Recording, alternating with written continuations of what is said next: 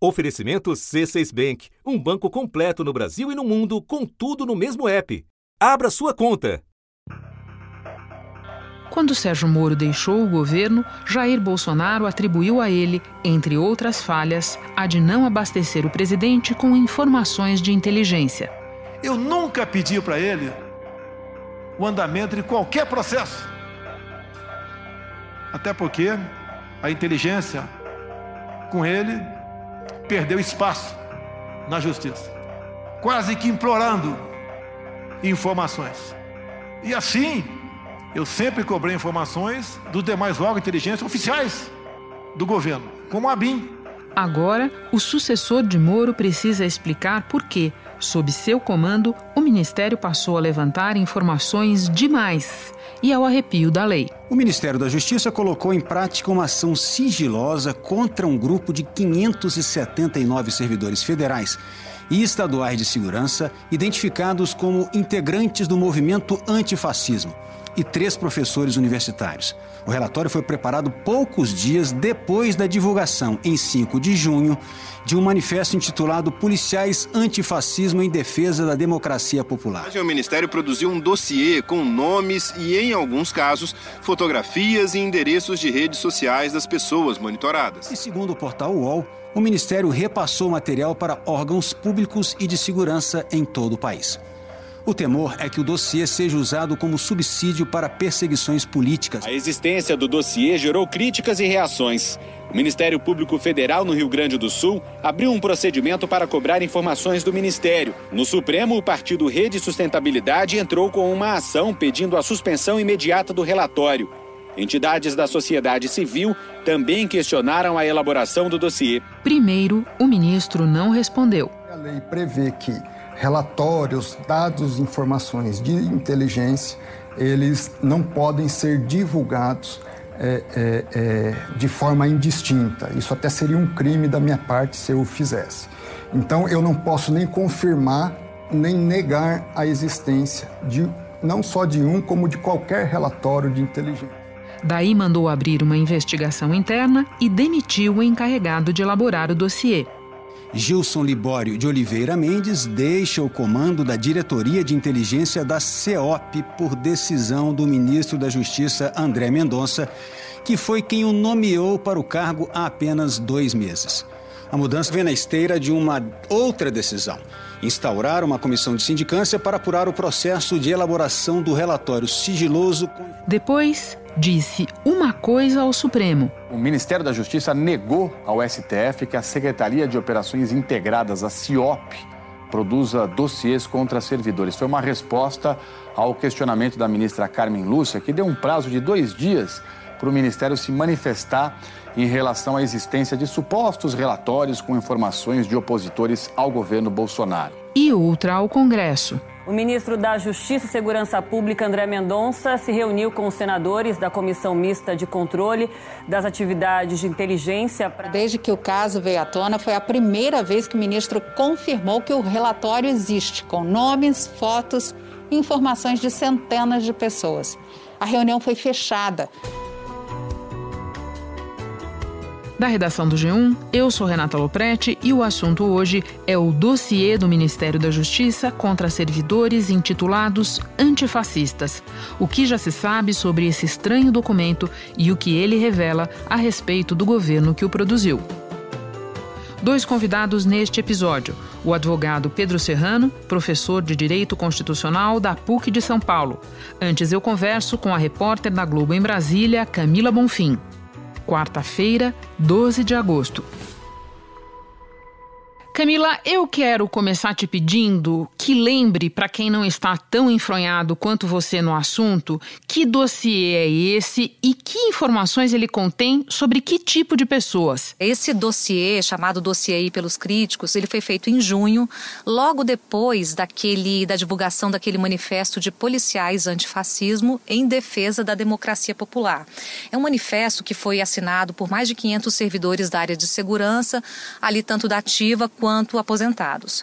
Só que aí agora, em julho, no fim de julho, esse assunto de fato veio à tona, estava guardado ali as sete chaves, veio à tona numa reportagem do UOL, que revelou a existência desse documento, descreveu que ele tinha, além de servidores de segurança, tinha professores, tinha até o antropólogo Luiz Eduardo Soares, que à época traduziu bastante o estranhamento e, é, e o que ele sentiu, né? É crime ser contrário ao fascismo, ser antifascismo? Tem essa questão também da circulação da informação, Renata, por órgãos de governo, e aí os críticos dizem que isso pode servir para perseguir né, servidores, perseguir as pessoas que não pensam como o governo. E aí eu queria, nesse contexto aqui, é, inserir uma informação importante, que é onde nasce esse documento na estrutura do Ministério da Justiça. Ele foi gestado, elaborado ali na CEOP, que é a sigla para Secretaria de Operações Integradas do Ministério. Essa secretaria tem duas diretorias, uma de operações e uma de inteligência. Foi nessa segunda que esse documento foi feito. Essa CEOP é uma estrutura criada no governo Bolsonaro. Foi um decreto lá no dia 1 de janeiro. Então, ali, Renata, logo na largada do governo mesmo. No papel, oficialmente serve para integrar ações de segurança, assessorar o ministro nesses casos. Essa secretaria atuou naquela operação que teve até alcance internacional, chamada Luz da Infância, que era contra a pornografia infantil na internet. E as polícias trocavam ali informação de inteligência para rastrear as pessoas na Deep Web que faziam, que cometiam esse crime. Só que assim que o André Mendonça assumiu o Ministério da Justiça, logo após a saída do Sérgio Moro, ele mudou boa parte dessa equipe da CEOP. E aí, Renata, foi na gestão atual, no mês de junho, que sai esse dossiê, que ele vem à tona também numa equipe basicamente montada pelo André Mendonça. Inclusive, o diretor de inteligência, o então diretor de inteligência, o Gilson Libório, foi nomeado por ele.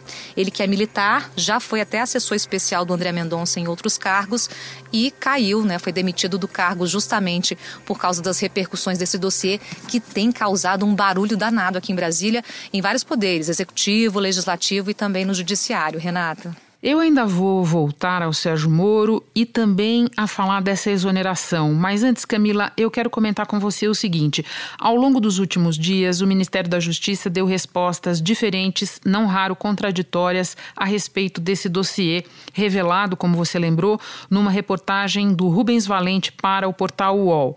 Nem todas essas explicações foram públicas. Ele falou, por exemplo, a parlamentares numa comissão do Congresso.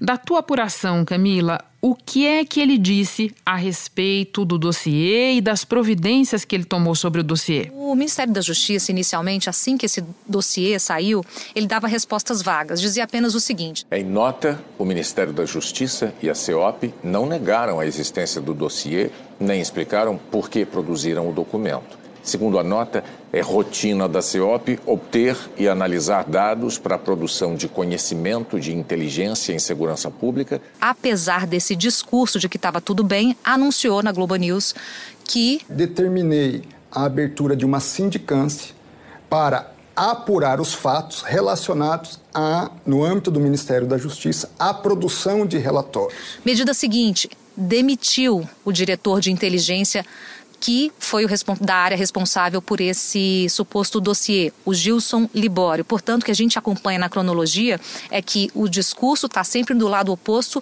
dos atos, que foram providências muito mais sérias. E aí chego então na, no que a gente começou, que foi o ministro ser ouvido na comissão mista de controle das atividades de inteligência do Congresso. De 12 integrantes, ali tem oposição em governo e eu conversei, Renata, com os 12 integrantes, porque como o assunto é muito sério, é, é, uma sessão secreta, foi uma sessão secreta, eu queria pegar ali dos dois lados o que dava para tirar de checagem e rechecagem do conteúdo. Primeiro, é que o ministro teve um entendimento muito particular do que é um dossiê.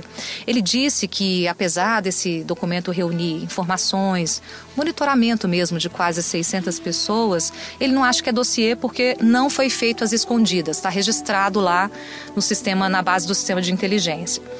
Ele também prometeu entregar esse documento aos parlamentares, ele foi muito questionado de forma incisiva sobre o motivo desse relatório.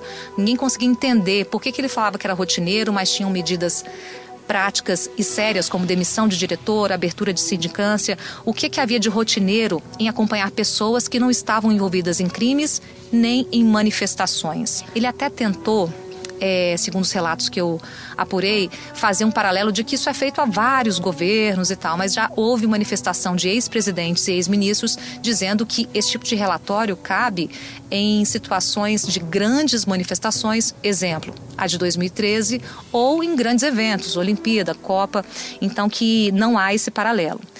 Ele falou também, Renata, sobre a demissão do Libório. E o que o ministro diz sobre o diretor que, como você lembrou, ele mesmo indicou e demitiu? Ele falou o seguinte: quando um fato gera uma situação de desconfiança, então tem que se atuar em, de duas formas. Primeiro, apurar, que foi a questão da sindicância, e depois ter uma postura de integridade. E aí, nas palavras que eu ouvi dos parlamentares, o ministro diz: para restabelecer a relação de confiança. E aí, ao mesmo tempo, ele fala que, embora não tenha é, feito o juízo de valor da conduta do Gilson Libório, ele disse que tinha que garantir transparência, imparcialidade, um ambiente de confiança. Agora, sobre a apresentação do relatório da comissão, os parlamentares ali pediram para ele apresentar o relatório. Afinal de contas, temos que saber do que estamos tratando. Sem dúvida. Isso. Algo que ele não fez ao STF, Renata, a ministra Carmen Lúcia. E lá na comissão, também apurei que o ministro disse o seguinte: que não entregou o relatório para a ministra Carmen Lúcia porque ela não pediu expressamente. Outra coisa que ele não fez foi enviar esse pedido, quer dizer, esse relatório chamado de dossiê para o Ministério Público Federal do Rio Grande do Sul. É lá que o procurador Henrico é, Freitas pede explicação se o governo atuou ali para limitar a liberdade de expressão. O Ministério da Justiça informou hoje que entregou arquivos à Comissão Mista de Controle das Atividades de Inteligência do Congresso que contém informações sobre o relatório a respeito de servidores públicos ligados a movimentos antifascistas. O presidente da comissão, senador Nelsinho Trade, do PSD, disse que assinou um termo de confidencialidade e que na semana que vem vai permitir o acesso de integrantes da comissão ao material. Camila, você já falou das tentativas reiteradas do ministro de tratar isso como algo corriqueiro e de como elas não deram certo. Mencionou o ex-ministro Sérgio Moro, que veio a público dizer que a CEOP, na gestão dele, era outra coisa. Você falou de outros governos, eu lembro que a ex-presidente Dilma também se manifestou, disse que no Ministério da Justiça do governo dela não se fazia dossiê. E agora eu quero trazer um outro ingrediente para a nossa conversa, que é a famosa reunião ministerial de 22 de abril, aquela que veio a público logo depois da saída de Moro do governo e na qual o presidente Bolsonaro reclamava dos serviços de inteligência, dizia que não obtinha as informações que ele queria. Ele não menciona Moro diretamente, mas a gente sabe que é dele que o presidente estava falando. Portanto, a gente deve entender esse dossiê de agora como parte de uma cultura que o presidente Bolsonaro quer fomentar no governo? Existem outras iniciativas do governo que vão na mesma linha? Com certeza, Renata, até pegando só uma carona do que você falou, que na reunião ele não falou Sérgio Moro, mas a gente sabe que tinha a ver com isso, porque além das apurações, até mostrei no Jornal Nacional, na Globo News também, que ele apontava, quer dizer, ele olhava Sim, em direção ao ministro, lembra disso? Uhum. Que foi também do nosso trabalho aqui de não só de apuração das informações, mas também olhando com cautela as imagens. E me desculpe, o serviço de informações nosso Todos é uma, são uma vergonha, uma vergonha, que eu não sou informado. E não dá para trabalhar assim, fica difícil. Por isso, vou interferir. Ponto final, pô. Agora, voltando ao que você perguntou, isso mostra realmente um fio, uma cronologia que fica muito clara daquele vídeo da reunião para também é, as, os decretos e as medidas que ele tomou depois. Ele fala o tempo todo, desde em relação à PF, como em relação a órgãos de inteligência como a BIM, ele dizia o seguinte: Eu não posso ser surpreendido com notícias. Pô, tenho a PF que não me dá informações. Eu tenho as, as inteligências das Forças Armadas que não têm informações. A BIM tem seus problemas. Tem algumas informações. De informações. O meu funciona. O meu particular funciona. Os que tem oficialmente desinforma. Ele chegou a dizer que amigos policiais civis e militares dele no Rio descobriram que estava sendo armado algo contra ele, que iria ter uma operação que atingiria um de seus filhos, provas seriam plantadas. Enfim, o, o presidente mostrou ali que ele gosta muito de ter contato e de ter relatórios de inteligência com uma frequência que ele quer estabelecer e praticamente particular mesmo é, sobre o que ele quer monitorar, que a gente ainda não sabe, ainda não tem uma clareza sobre isso. Mas o que é muito claro, Renata, é a lei, né? Que a Agência Brasileira, por exemplo, que é o órgão central para a produção de relatórios de inteligência, ela é um órgão da presidência da República.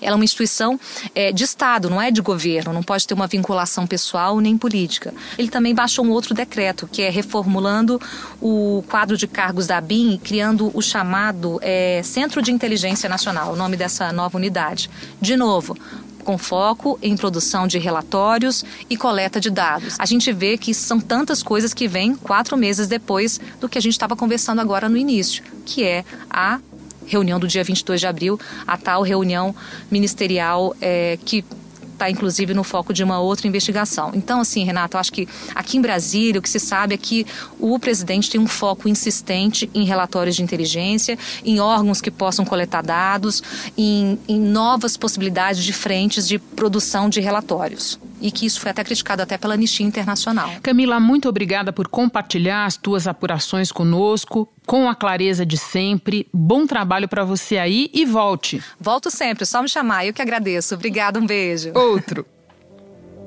Hora de conversar com o constitucionalista Pedro Serrano. Pedro, em uma democracia, em quais circunstâncias o Estado pode investigar pessoas e vir a produzir dossiês como esse do Ministério da Justiça? É, poderia investigar pessoas em geral quando existe a suspeita, vamos dizer, fundada do cometimento de algum crime.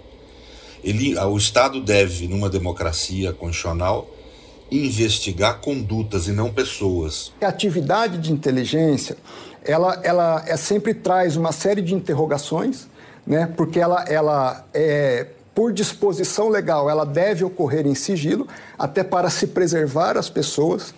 É, e nós temos que entender que devem ser fatos objetivos que devem nortear a produção de um eventual relatório. Onde há investigação não pode haver devassa.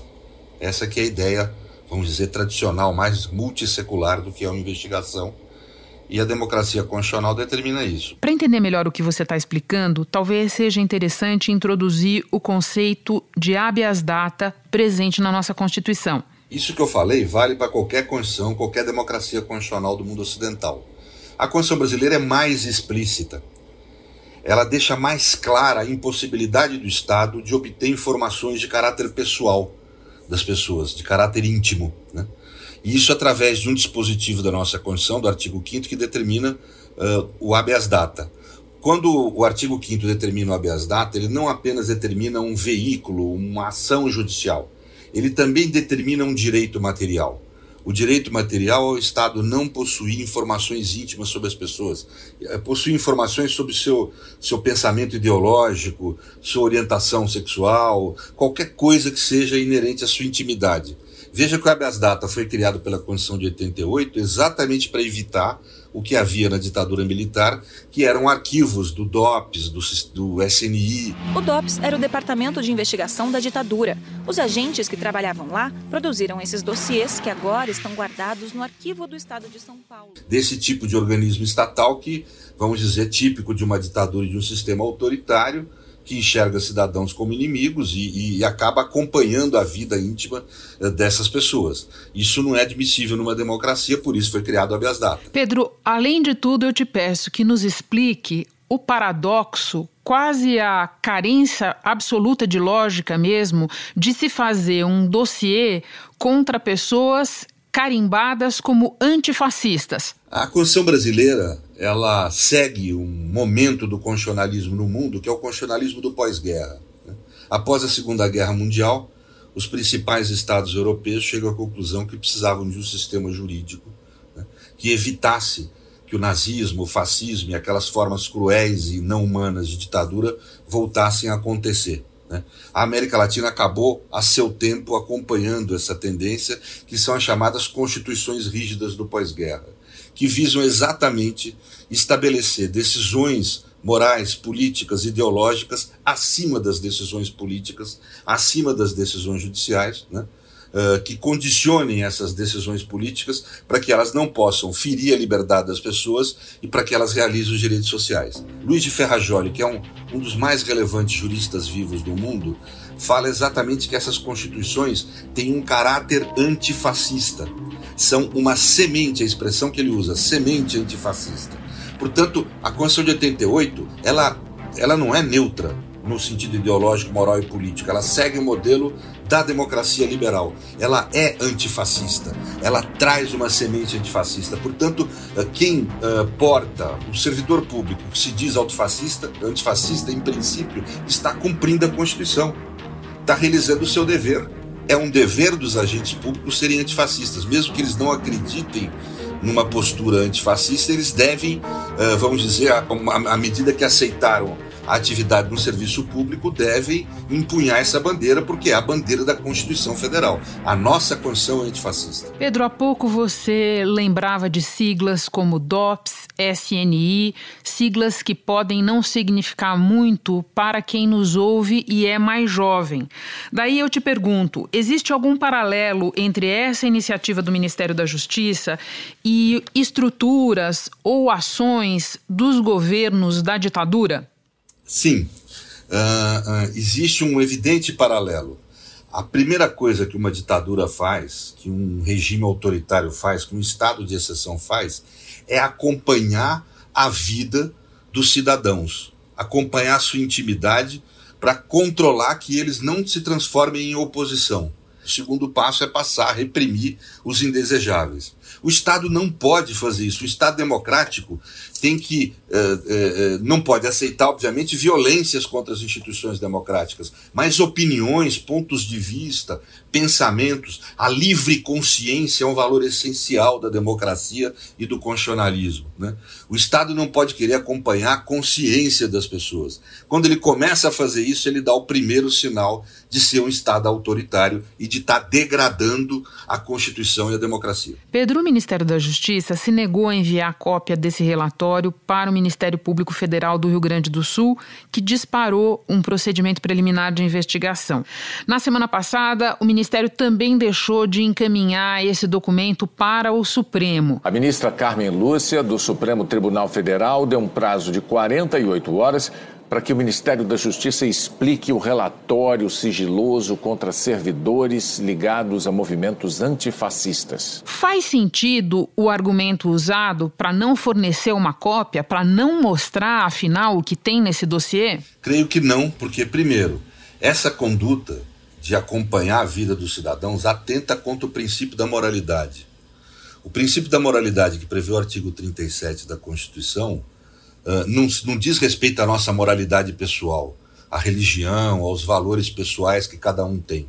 Ela diz respeito à moralidade da democracia, os valores morais que a democracia tem, em que a maior pujança de valor moral que a democracia tem são os direitos. E nesse caso houve um atentado contra o direito à intimidade, o direito à crença política e consciência de uma série de cidadãos. Portanto, houve uma ofensa à moralidade.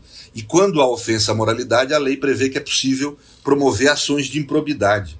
A competência para promover ação de improbidade não é do Procurador-Geral da República, primeiro, é do Ministério Público, inclusive de primeira instância, e eles devem investigar. Segundo, que se eh, caso se resolva dizer que é o ministro e que haveria uma competência do Procurador, mesmo que fosse assim, não poderia investigar e proibir a investigação, porque eh, não se sabe ainda qual foi a autoridade responsável, quem comandou, quem executou, está tudo na penumbra ainda. Então a investigação é que vai ir revelando isso. Me parece absolutamente legítimo o Ministério Público ter requisitado. O Supremo é o órgão superior de, de, de comando na estrutura de Estado, na, no, no, sistema de justiça. Né?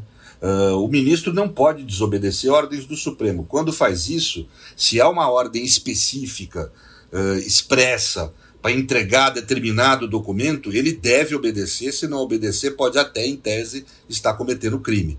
Então, uh, é uma subversão da estrutura democrática de Estado não obedecer ordens do Judiciário nem atender investigações do Ministério Público. Pedro, e para terminar, diante de uma ação de cunho autoritário como essa, o que os cidadãos e os seus representantes podem fazer? Individualmente, cada um pode, primeiro, exigir pelo habeas data acesso a essas informações e, segundo, se verificar que existem informações de cunho pessoal, de cunho íntimo, determinar sua supressão dos bancos de dados do Estado. O Estado não pode ter, possuir banco de dados que acompanhe a intimidade, uh, as crenças, a ideologia dos cidadãos, inclusive de seus servidores. Uh, o servidor deve lealdade à Constituição e ao Estado, ao governo ele deve obediência, mas ele pode criticar os governos, que ele não perde a sua condição de cidadania pelo fato de ser, de ser servidor, e, e, é vedado ao Estado, num regime democrático, acompanhar a vida dessas pessoas.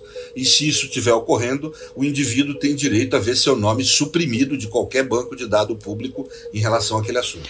Pedro, muito obrigada pelos esclarecimentos todos. Foi um prazer ter você aqui no assunto. Bom trabalho. Muito obrigado. Até logo. Este foi o assunto podcast diário disponível no G1 e também nos aplicativos Apple Podcasts, Google Podcasts, Deezer, Spotify, Castbox. Nos aplicativos dá para seguir a gente e assim ficar sabendo toda vez que tiver novo episódio. Eu sou Renata Loprete e fico por aqui. Até o próximo assunto.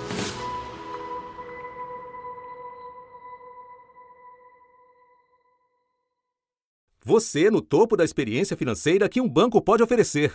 Escolha um banco completo no Brasil e em qualquer lugar do mundo. Abra sua conta no C6 Bank.